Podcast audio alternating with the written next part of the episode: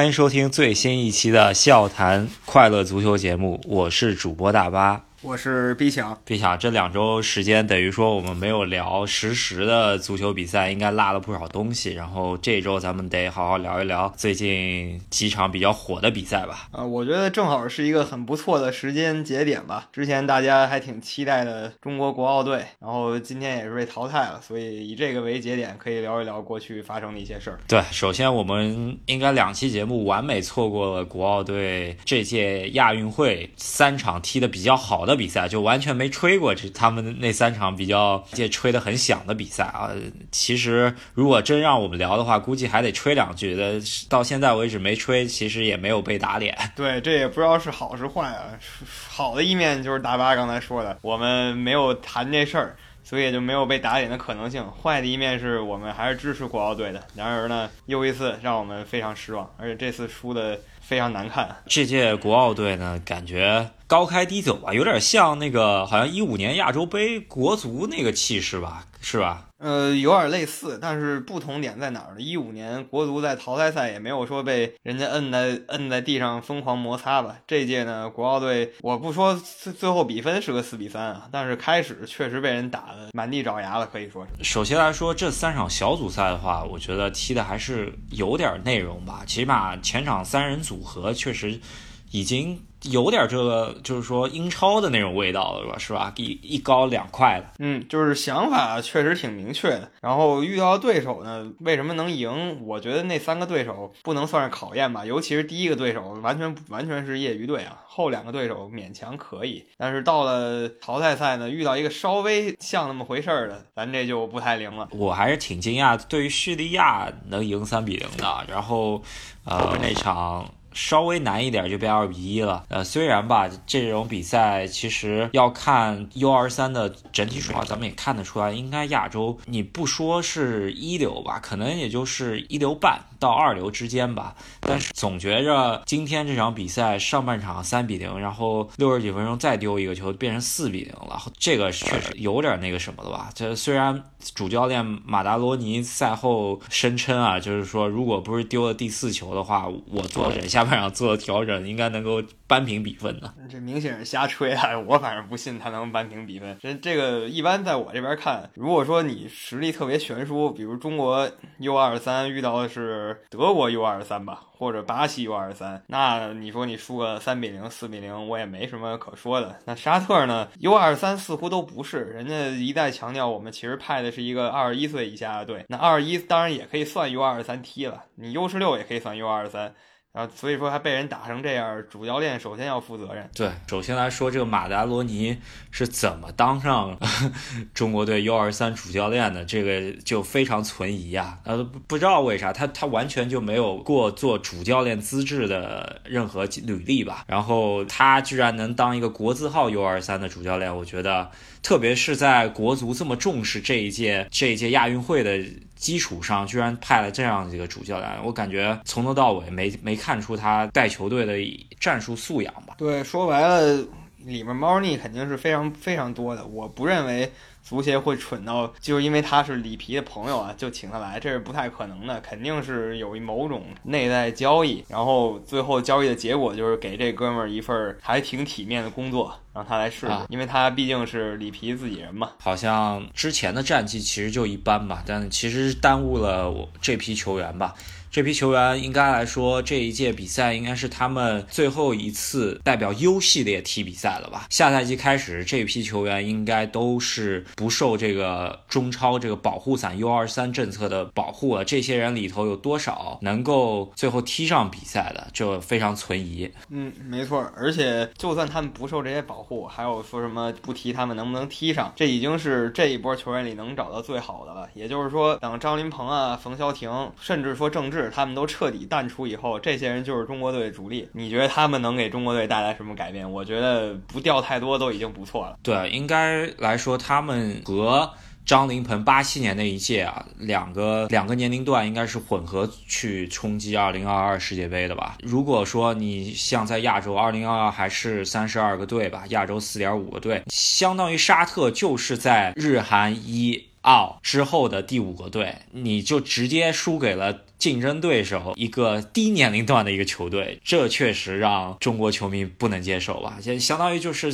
对四年以后宣宣告辞行。是这样的，因为我们之前节目就在世界杯开始之前，我们做过一期节目，说国内届世界杯啊会有四十八个队参加，然后我们都说中国队可能天亮了。但是你看现在这个表现，中国队真能挤进亚洲前八吗？就沙特都不是应该是有冲击能力的，但是中国队就以现在这帮人，几年以后让他们为主踢国家队比赛，他们进亚洲前八可能性真不大，只能寄希望于说下面中国 U 十九、U 十七、U 二十一这些，他能够只能寄希望于。中国足球在这两年的青训人口相对增加的情况下，看看能不能翻身吧。但是起码二零二二这一届肯定是以这个班底为主力了。我觉得反正情况堪忧。其实吧，亚洲大家你你在退步，别人都还是在进步，甚至叙利亚人家都还是在一直走。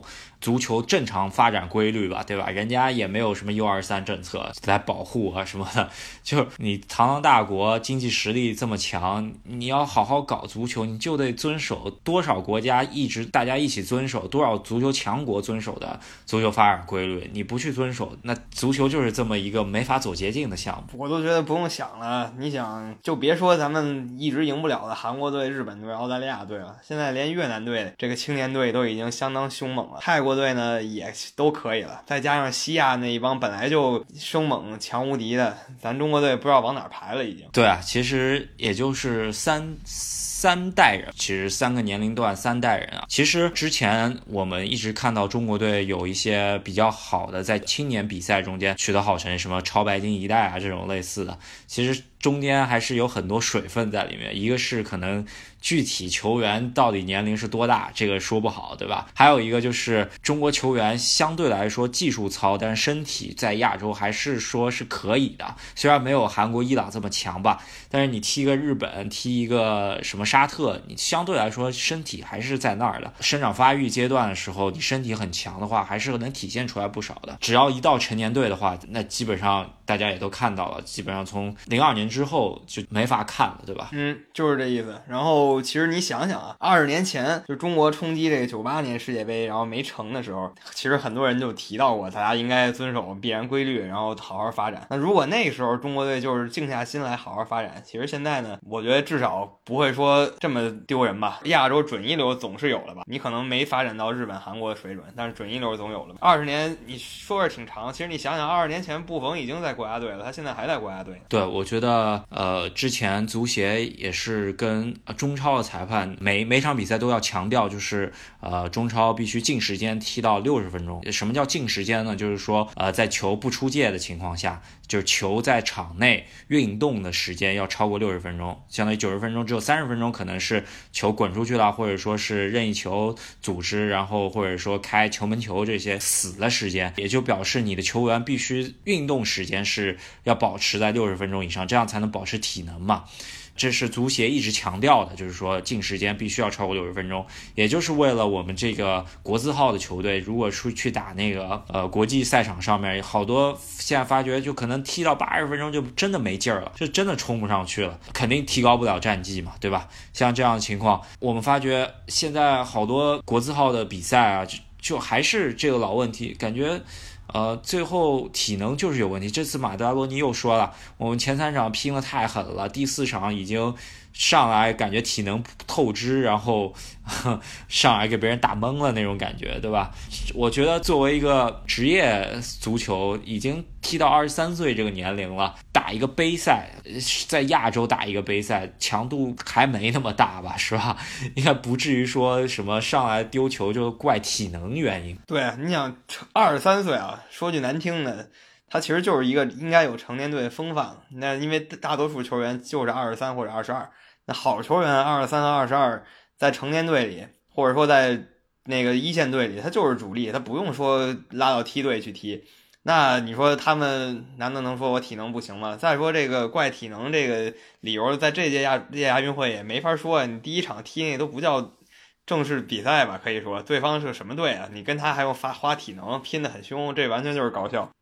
确实是，而且你像你刚才说身体这个问题，只要不像日本队那样，全队都是身体，就是全队有一共同弱点，就是身体不太行，就是每个队里基本都能找出两三个身体比较过硬的，然后有这两三个人的话，就能弥补你们全队身体不太行的这一个弱点了。典型就韩国队吧，就孙兴民这身体素质已经足够在世界站个脚跟了，所以有他，韩国队整体实力就能提一个档。然后韩国队再把他们以前的那种风格、那种优势踢出来，韩国队就是亚洲一流的。但中国队就没有这种感觉啊。我觉得要怪，有可能还得怪 U 二三政策。U 二三政策去年开始，这帮二十三球员有多少是只踢二十分钟就换下去了？很有可能就是只有二十分钟体能，对吧？所以说踢到第四场啊。对，我说我们说看到这个球员在中超联赛进球了、助攻了，然后有一个非常漂亮的传传递配合呀什么的。但是你就忘了，就像你说的，他就踢了二十分钟，那你让他踢全场，他也没怎么踢过全场啊。那这一届 U 二三，你觉得亮点总还是有一些吧？就是说我还是看出有一些亮点吧，不至于说都是废柴。就是前三场还是踢的有踢出一些内容了，比方姚军胜那脚怎么说小背式的远射是吧？我看了，还有今天他那脚任意球确实还是可以的，他还是怎么说少见的在国足里面技术还算有那么一脚左脚的。球员吧，对我觉得咱们中国这个足球人口这么少啊，还能找出几个这样的球员，我我都挺惊讶的。其实感觉从这个角度一看，中国足球还挺强的。对，好像之前说中国呃足球人口，如果按照基数来来算的话，可能跟日本足球的人口差了八十分之一吧，就差不多是按照人口比例来算的。确实，你八个十个，人家八个十个里面挑一个，你一个里面挑一个，相当于是，那就没法比。这一届我还是有看出来，就是其实还是有。一些风格特点吧，就是像我在上赛季呃我们节目中间讲到那个陈冰冰，确实还是不错的。我看他小技术过人什么，还是有一点有一点风范的。然后再加上张玉宁最近状态确实不错，今天是对了一脚，然后也哭了，说明他还是有荣誉感的吧。看看他之后在国字号里头能不能发挥了，看里皮带怎么样。还有就是我特别担心，就是里皮因为这些事情，然后跟足协产生矛盾，然后彻底就不带了，又从。从头推倒，可能再去请一个什么克罗地亚的教练，这这就不太好了。那我去，我那中国我就不想说什么了，这就是纯粹花钱买买罪受了。里皮已经是世界上最有名的教练之一了，他要是不好使呢，说明就是不好使，其实跟他也没什么太大关系了。看看足协，千万别再犯浑了，别把。就别再推倒重建，走路走到一半你就走到底吧，不管是怎么着，对吧？起码你一条路走下去，不管什么样的足球，就是我们之前所说螺旋式上升，总有升到这条足球能够能够成型的这个这个时代吧，对吧？就是还是需要时间去积累，你不可能什么七个三天墙又吹倒，然后在那边又砌，这是不可能做到的事情。但这就是足协最近三十年一直在做的事情，所以希望他们这次能醒醒。